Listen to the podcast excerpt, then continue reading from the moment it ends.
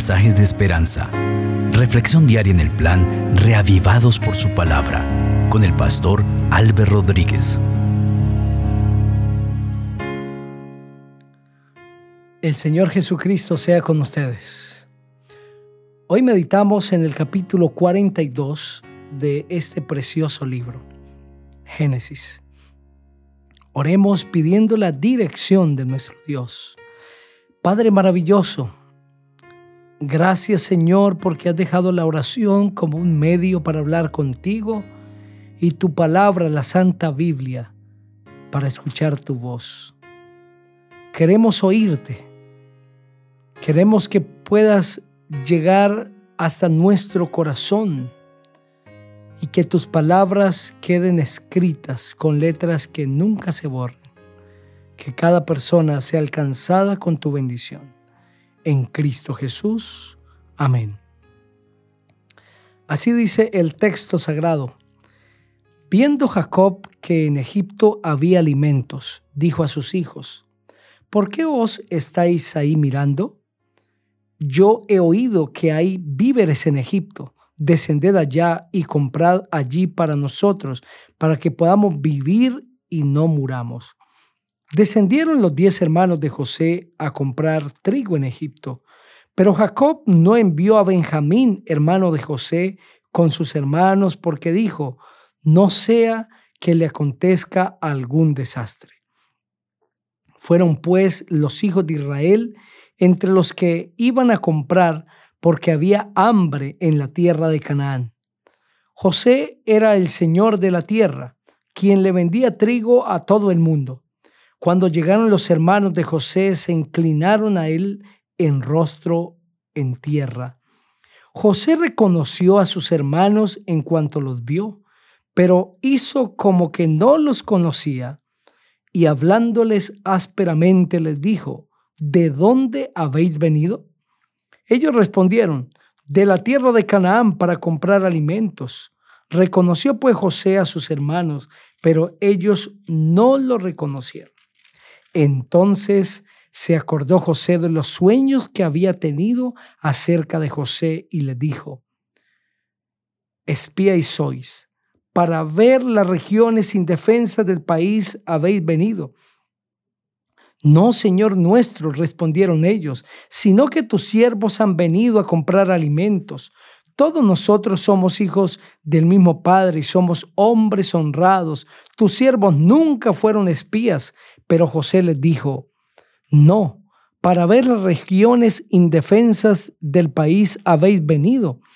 Tus siervos somos dos hermanos, respondieron ellos, hijos de un hombre en la tierra de Canaán.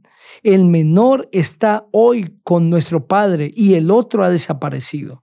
Y José les dijo, esto es lo que os he dicho al afirmar que sois espías. En esto seréis probados. Por vida del faraón, que no saldréis de aquí hasta que vuestro hermano menor venga.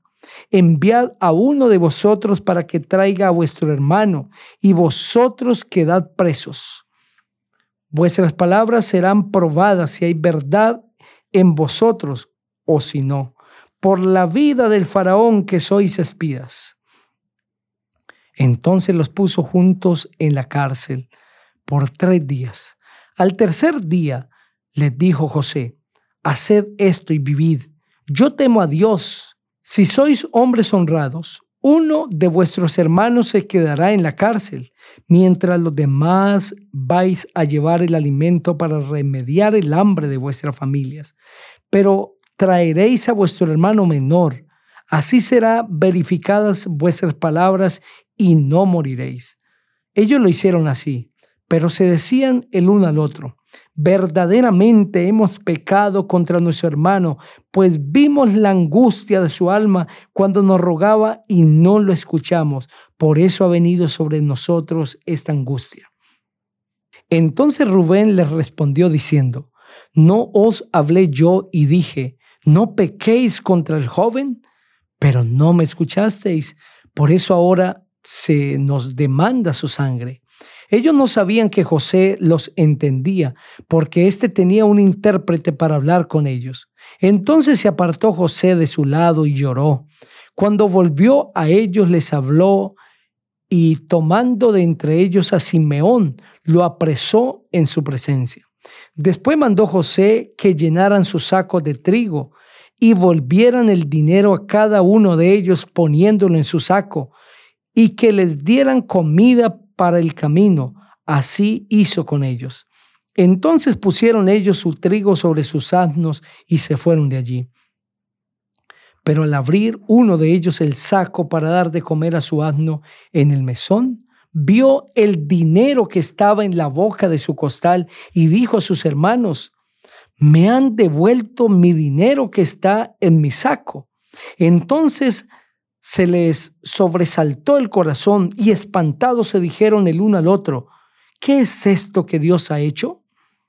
Cuando llegaron junto a Jacob su padre en tierra de Canaán, le contaron todo lo que les había acontecido, diciendo, aquel hombre, el Señor de la tierra, nos habló ásperamente y nos trató como a espías de la tierra, pero nosotros le dijimos, somos hombres honrados, nunca fuimos espías.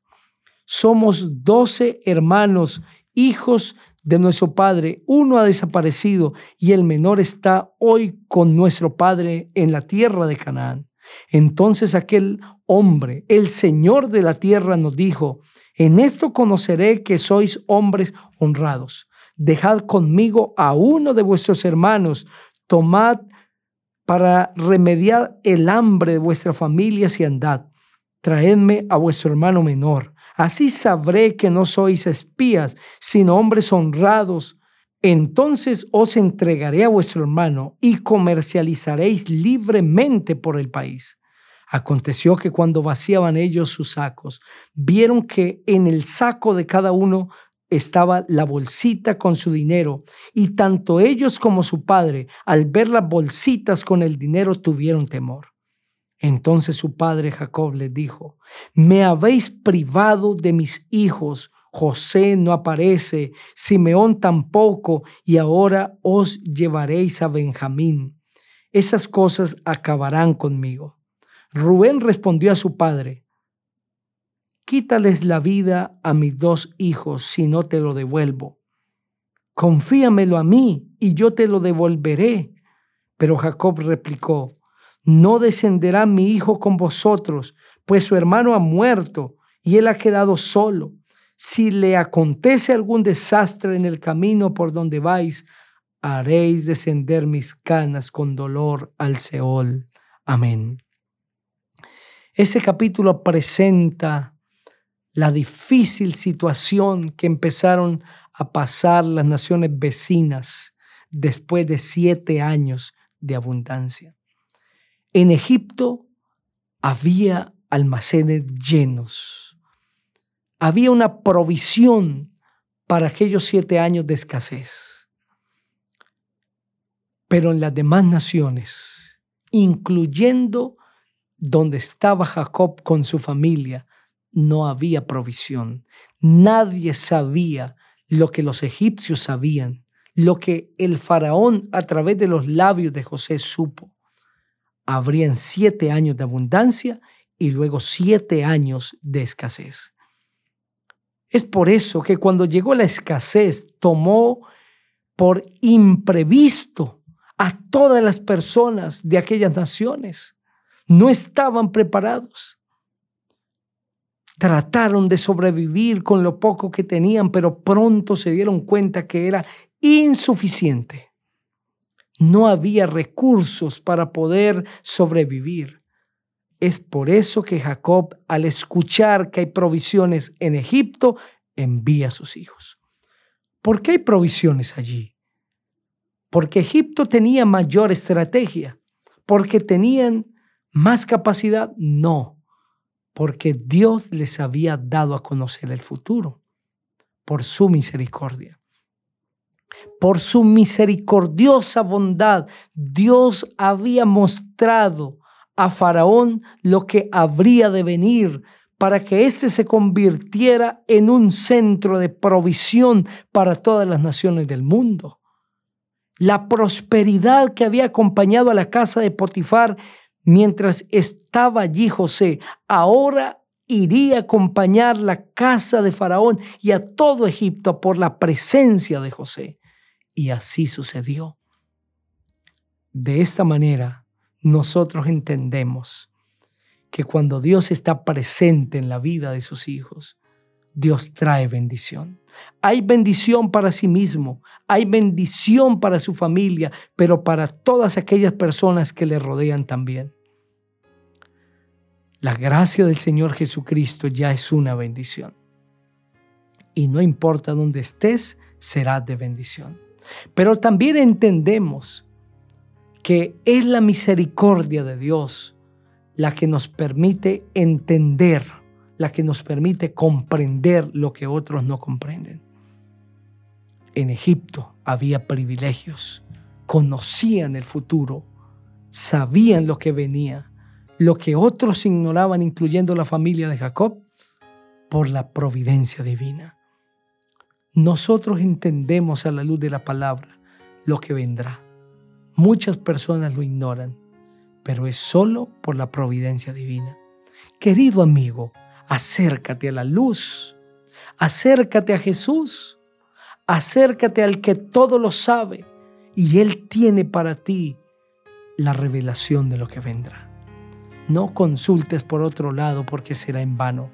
Solo Dios conoce el desenlace de la historia. Acércate hoy a Cristo porque Él quiere bendecirte. Vamos a orar ese Cristo maravilloso. Dios y Padre, hemos meditado en tu palabra. Síguenos hablando, Señor, a través de ella y llena nuestro corazón de la esperanza que hay en Jesús. Y que podamos seguir confiando en Él, sabiendo que en Cristo estamos seguros. En el nombre del Señor Jesús. Amén. Dios te bendiga.